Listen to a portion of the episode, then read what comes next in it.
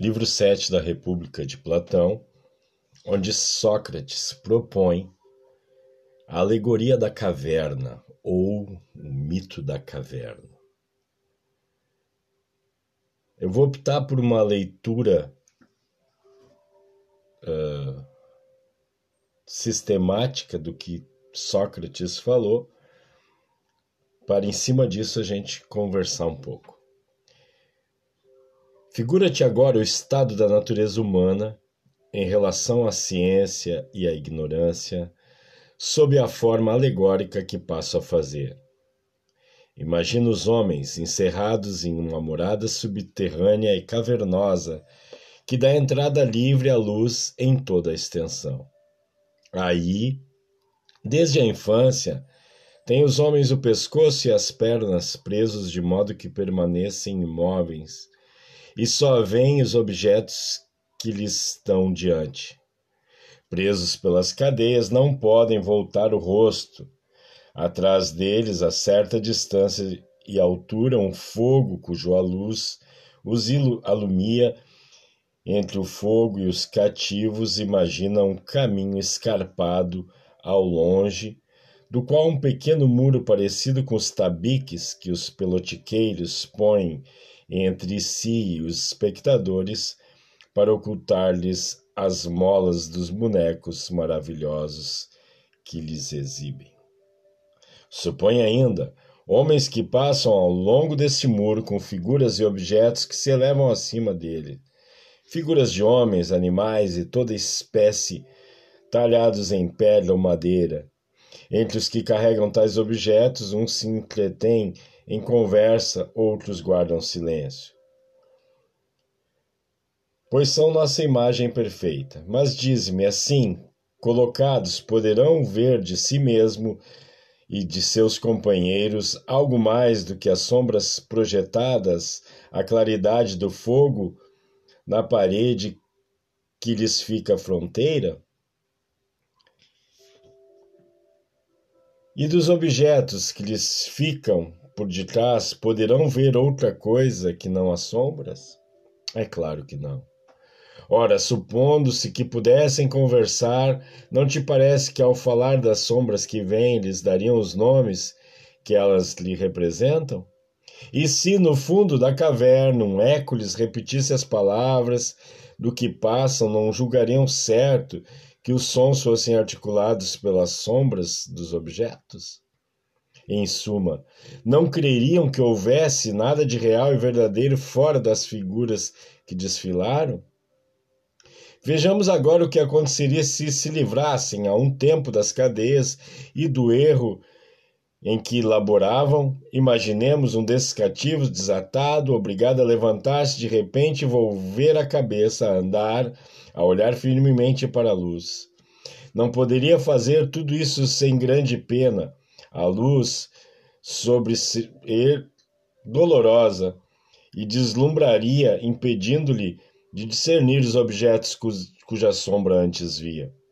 Que te parece agora que ele responderia a quem lhe dissesse que até então só haviam visto fantasmas, porém que agora, mais perto da realidade, voltado para os objetos mais reais, via-o como mais perfeição? Supõe agora, ainda apontando que alguém as figuras que lhe desfilavam ante os olhos e obrigasse a dizer o que eram, não te parece que, na sua grande confusão, se persuadiria de que os que antes via eram mais reais e verdadeiros que os objetos ora contemplados? Obrigado a fitar o fogo, não desviaria os olhos doloridos para as sombras que poderia ver sem dor? não as consideraria realmente mais visíveis que os objetos ora mostrados? Se tirassem depois dali, fazendo subir pelo caminho áspero escarpado, para só o libertar quando estivesse lá fora, à plena luz do sol, não é de crer que daria gritos lamentosos e brados de cólera? Chegando à luz do dia, olhos deslumbrados pelo esplendor ambiente, se lhes ia possível discernir os objetos que o comum dos homens tem por seres reais? Precisaria de um tempo para se afazer a claridade da região superior. Primeiramente, só discerniria bem as sombras e depois as imagens dos homens e outros seres refletidos nas águas. Finalmente, erguendo os olhos para a lua e as estrelas, contemplaria mais facilmente as, os outros, os antros da noite, que a pleno resplendor do dia. Disso não há dúvida. Mas ao cabo de tudo, estaria de certo ao lado de ver o próprio sol, primeiramente refletido na água e nos outros objetos, depois visto em si mesmo e no seu próprio lugar, tal como é. Refletindo depois sobre a natureza desse astro, compreenderia que é o que produz as estações e o ano, que tudo governa no mundo visível e, de certo modo, a causa de tudo que ele e seus companheiros viam na caverna. É claro que chegaria a todas essas conclusões Recordando-se então da sua primeira morada, de seus companheiros de escravidão e da ideia que lhes se tinha de sabedoria, não se daria os parabéns pela mudança sofrida, lamentando ao mesmo tempo a sorte dos que ficaram? Se na caverna houvesse elogios, honras e recompensas para quem melhor e mais prontamente distinguisse a sombra dos objetos, que se recordasse com mais precisão dos que precediam, seguiam as marchas juntos, sendo por isso mesmo, mais hábil que lhes predizer a aparição, cuidas que o homem de quem falamos tivesse inveja do que no cativeiro eram os mais poderosos e honrados? Não preferiria mil vezes, como herói de Homero, levar a vida de um pobre lavrador e sofrer tudo no mundo a voltar às primeiras ilusões e viver a vida que antes vivia?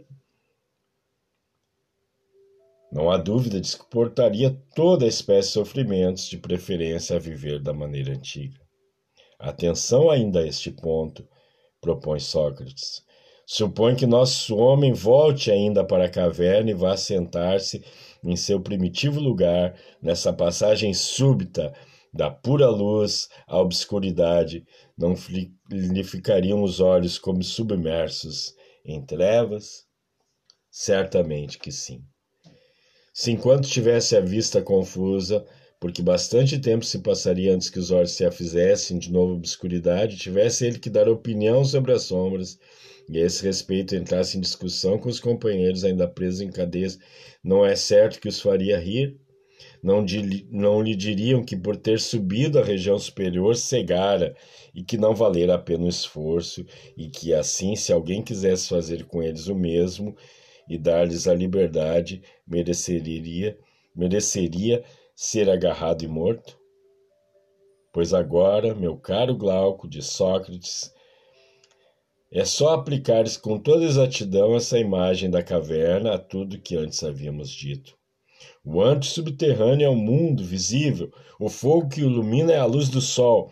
O cativo que sobe à região superior e a contempla é a alma que se eleva ao mundo inteligível. Ou antes, já que o queres saber é este, pelo menos meu modo de pensar, que só Deus sabe se é verdadeiro. Quanto a mim, a coisa é como passo a dizer-te.